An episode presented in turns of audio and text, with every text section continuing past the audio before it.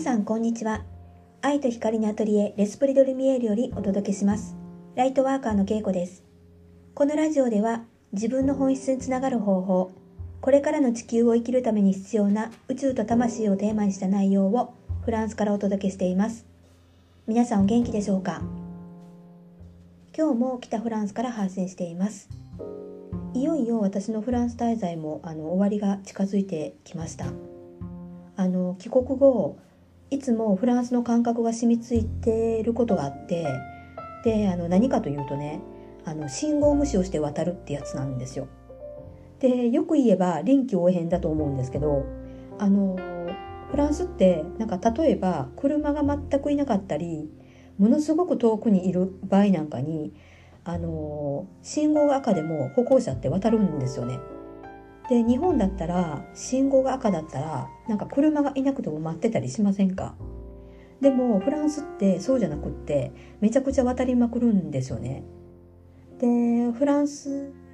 多分歩行者の方が強いのかなと思うんですけど、まあ、道路があってで歩行者として止まってたらあの必ず車ってあの止まってくれるんですよ。ありがたいぐらい。だからあの車を運転してる人ってあの常に周りを見てるんだなってすごい感心しますよね。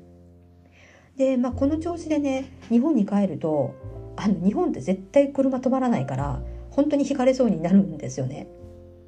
で本当帰国後ねあのこの感覚をねあの残したままだと危険なのでねあの本当に気をつけないといけないなって思っているところです。えー、今日のポッドキャストのテーマは土地のエネルギーの話をしようかなと思います。あの私今回のフランス滞在であの住む場所がまあ1箇所にこう見つからなかったので結局4箇所場所を変えてるんですね。でそれぞれの、まあ、部屋の中の浄化については、まあ、以前のポッドキャストでもお話ししたんですけど、まあ、それ以上にねあの土地の違いをものすごく感じたんですよ。でそれぞれの土地によってもあのエネルギーも違うしで自分に合う合わないもあの大きくあの感じました。で例えば、まあ、人がここがおすすめですよって言ったとしてもね自分に合うかどうかっていうのはわからないんですね。で私自身はもともとガイドブックとかをね参考にしないタイプなので、まあ、自分が行ってみたいところ興味惹かれるところっていうのを優先的に選ぶんですけどやっぱりこれがまずは一番なんですよね。でそして実際に足を運んでみて自分がどう感じるのかっていうのもすごい大切なんですけど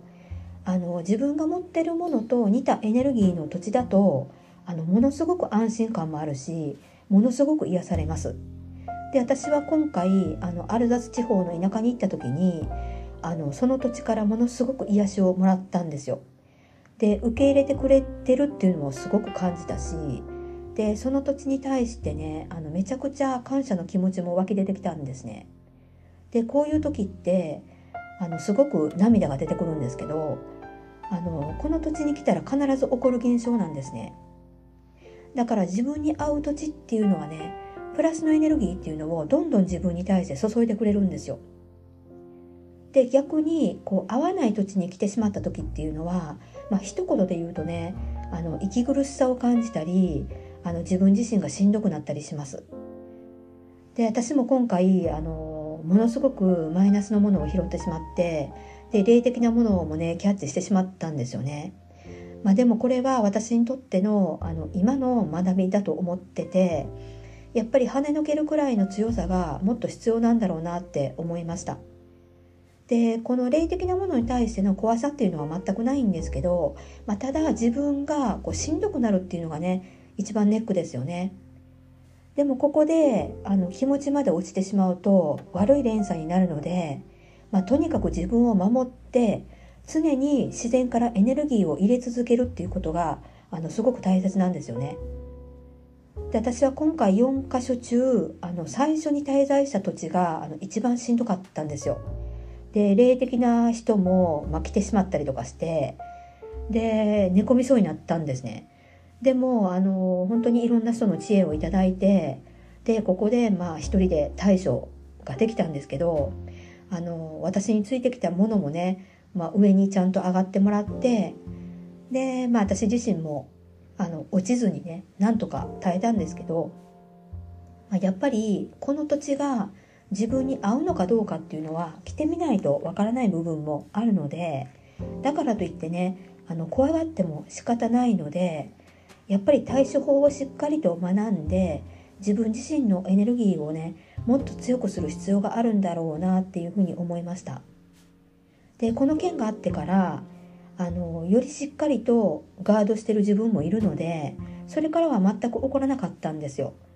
だからあの絶対対処法ってあるし強くなることってできるんだなっていうのをあの自分で今回証明できた感じですで霊的なものをねあの引き寄せてしまう人も